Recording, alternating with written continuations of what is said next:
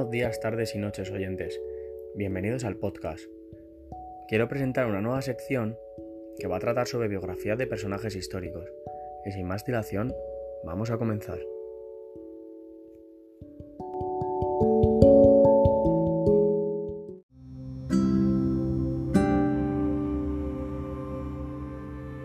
Empezaremos esta sección con Buda a lo largo de los siglos se ha representado la imagen de Buda tantas veces que su efigie nos resulta tan familiar como cualquier otro objeto artístico, incluso en Occidente. Solemos verle sentado sobre sus piernas en actitud meditativa, caracterizado por una protuberancia más o menos saliente en la cúspide del cráneo y por un lunar piloso entre las cejas, cubierto por un vaporoso manto sacerdotal y aureolado su rostro por una serenidad y una dulzura entrañables. Hay algo, sin embargo, que llama la atención por encima de todo para ser un asceta que ha renunciado a los placeres del mundo y que conoce a fondo las miserias humanas, parece excesivamente bien alimentado y demasiado satisfecho. Es creencia común considerar que los santos llevaban una vida eremítica de lucha y sacrificio en busca de la paz interior, y así era efectivamente en la India que Buda conoció, unos 500 años antes de Cristo. La idea de la purificación a través del sufrimiento era usual entre los jóvenes, horrorizados y confusos ante la perversidad de sus contemporáneos. Con frecuencia, abandonaban a sus familias y se refugiaban en las montañas, cubiertos de harapos y con un cuenco de madera como única posesión que usaban para mendigar comida ocasionalmente.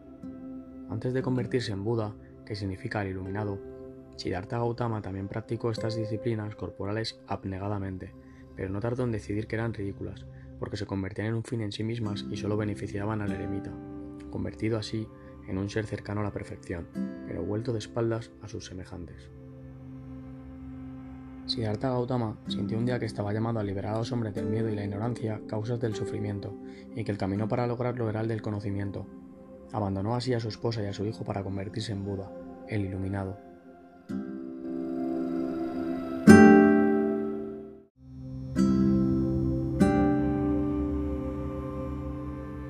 Una juventud cortesana. El origen de Buda fue principesco, su padre era el rey del clan Sakya y poseía un espléndido palacio en Kapilavastu, a orillas del sagrado Ganges. A su madre, la virtuosa Maya, no la visitó un ángel como a María, sino un delicioso y pequeño elefante provisto de seis colmillos que, según la leyenda, hirió delicadamente su regazo sin causarle dolor. El nacimiento de Siddhartha Gautama, nueve meses después, fue igualmente prodigioso. Apareció ante su madre sobre un loto mientras una suave lluvia de pétalos caía sobre ambos. Descendió de la flor y dijo, triunfaré del nacimiento y de la muerte, y venceré a todos los demonios que hostigan al hombre. Pero tan portentosa concepción no tuvo continuidad, al menos inmediatamente. Siddhartha pasó una infancia despreocupada y una juventud mundana.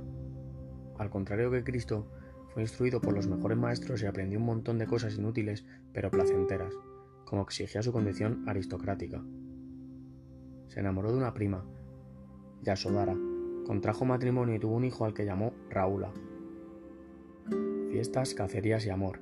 Tales fueron las ocupaciones principales de Buda hasta que cumplió 29 años. A esa edad, una oscura noche de luna nueva, dejó el palacio de su padre sin pronunciar palabra. Cuentan las crónicas que fue ese el momento más angustioso de su vida, que miró a su esposa y a su retoño plácidamente dormidos y que estuvo a punto de sucumbir al deseo de permanecer a su lado. Pero se armó de valor, volvió la cabeza y se fue, su voluntad era de hierro, y prefirió dejar de ser un discreto príncipe aburrido para convertirse en un insigne príncipe de ascetas. Inquietud fue más fuerte que la molicie del lujo, el ansia de saber venció sobre las comodidades y Siddhartha se dispuso a convertirse en Buda.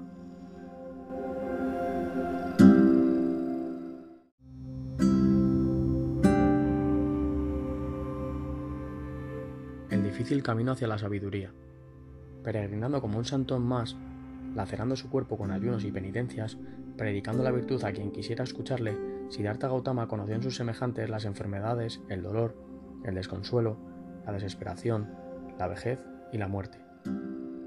Supo que estaba llamado a liberar a los hombres del miedo y la ignorancia, caldos de cultivo del sufrimiento, y comprendió que la única vía para conseguirlo era el conocimiento, la total sabiduría.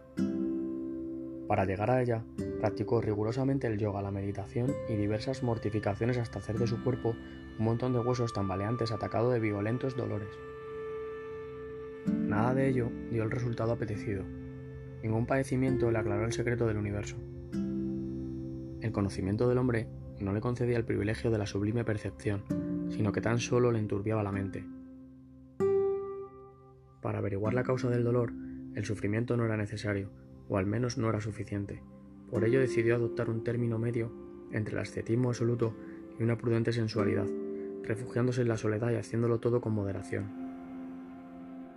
Ese término medio de Gautama era, desde nuestro punto de vista moral y ético, una heroicidad. Su castidad era absoluta. Ingería alimento una vez al día y solo arroz. Apenas dormía y meditaba sin descanso. Como Sócrates, se había propuesto emplear la inteligencia como única arma.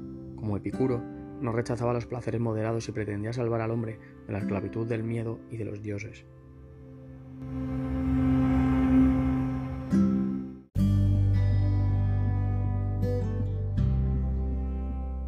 Las noches de la revelación. Gautama se sentó un día bajo una higuera sagrada y dijo, No me moveré de aquí hasta que sepa. La suerte estaba echada.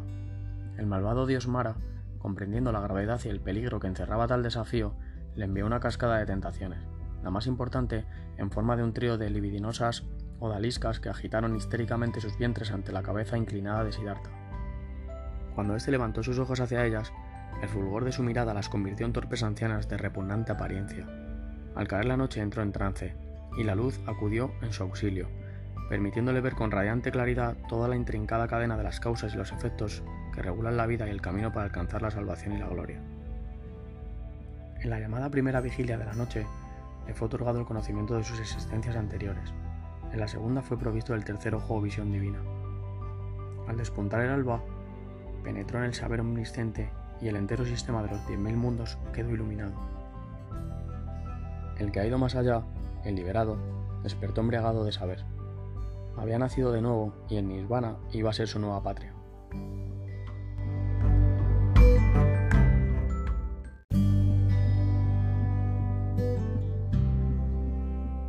El nacimiento del budismo. Con el alma purificada y dichosa, Buda se lanzó a los caminos ansioso de predicar la buena nueva y anunciar su mensaje de salvación reunió a unos cuantos discípulos y les hechizó con uno de los más bellos sermones jamás pronunciados. Su voz y su fama se extendieron como el tañido de un gong que estuviera suspendido del firmamento. En breve tiempo, consiguió convertir a muchos maestros famosos, a reyes descreídos y a decenas de irreductibles ascetas misántropos. Una de las conversiones que más fama le procuró fue la de su primo de Bagata, hombre ambicioso que le detestaba tanto como para urdir un plan que acabara con su vida. Confabulado con unos cuantos secuaces, preparó un atentado que no podía fallar. Sabiendo que Buda atravesaría un desfiladero, se apostó lo más alto del mismo y dispuso un enorme peñasco a medias desprendido que debía aplastar a aquel a quien tanto odiaba. En el momento preciso en que Buda transitaba por debajo, la gran piedra fue movida y cayó con estrépito. Oyéronse gritos y se temió por la vida del maestro, pero Buda emergió indemne de la polvareda con su sempiterna sonrisa beatífica en los labios. Buda continuó predicando durante 45 años. Visitó varias veces su ciudad natal y recorrió el valle del Ganges, levantándose cada amanecer y recorriendo entre 25 y 30 kilómetros por jornada, enseñando generosamente a todos los hombres sin esperar recompensa ni distinción alguna. No era un agitador, y jamás fue molestado ni por los brahmanes a los que se oponía ni por gobernante alguno. Las gentes, atraídas por su fama y persuadidas de su santidad, salían a recibirle, se agolpaban a su paso y sembraban su camino de flores. Su mensaje les reconfortaba, les inducía a ser una parte humilde y a la vez importante del universo. Les transmitía la paz sublime que nace de la comprensión y les proponía el nirvana como estado ideal y perpetuo de felicidad.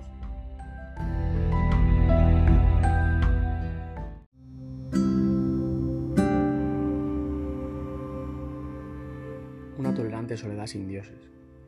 Aunque Buda nunca habló de dioses, su ascetismo provenía de las antiguas religiones.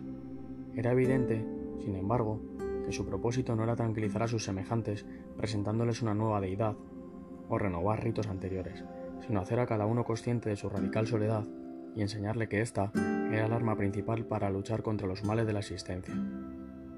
Además, al sustituir las liturgias y sacrificios por la contemplación extasiada del mundo, Buda otorgó una importancia suprema a algo muy parecido a la oración individual y privada valorando por encima de todo la meditación, ensalzando el recogimiento y situando el corazón del hombre en el centro del universo. Otra de las causas de su éxito fue, sin duda, su asombrosa tolerancia. No existe ningún dogma budista y, por lo tanto, ningún budista es perseguido por hereje. Al volver la vista atrás, entre siglos preñados de violencia y fanatismo, lo que más sorprende de Buda es el sereno llamamiento que hace a la razón y a la experiencia de cada hombre. No creas en cualquier cosa porque te enseñen el testimonio escrito de un viejo sabio. No creas en cualquier cosa porque provenga de la autoridad de maestros y sacerdotes. Cualquier cosa que esté de acuerdo con tus propias experiencias y después de una ardua investigación se manifieste de acuerdo con tu razón y conduzca a tu propio bien y al de todas las cosas vivientes. Aquello, acéptalo como la verdad y vive de acuerdo a ello. Siddhartha Gautama tenía 80 años cuando, según fabulosos testimonios, le sobrevino una disentería sangrante tras ingerir un plato de carne de cerdo que le había preparado el herrero Chunda, uno de sus más fieles seguidores. Sobrellevó la enfermedad con entereza admirable y un perfecto dominio de sí mismo, sin descuidar por un solo momento su esfuerzo misionero.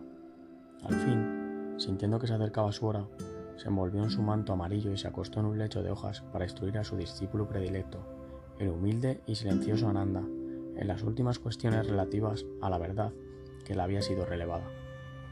Murió sereno y confiado, de la misma manera noble que había vivido en un suburbio de Kushinagara. Después de él, ya no es posible vivir impunemente la ignorancia.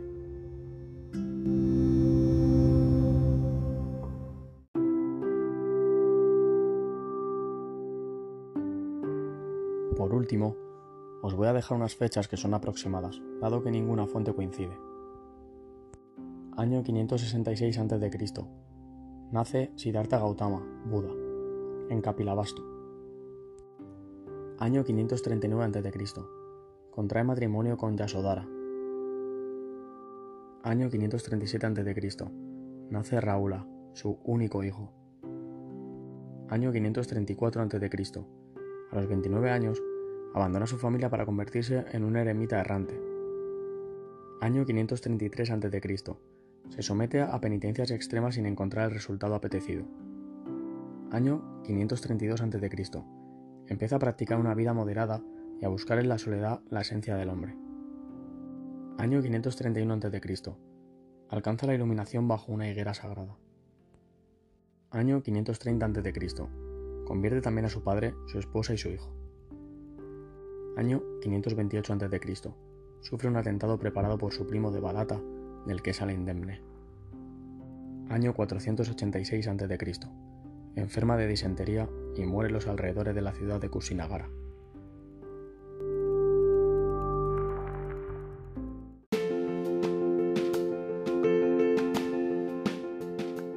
Y hasta aquí el podcast de hoy. Espero que os haya gustado y que os haya entretenido. Gracias por escucharme. Un fuerte abrazo, oyentes.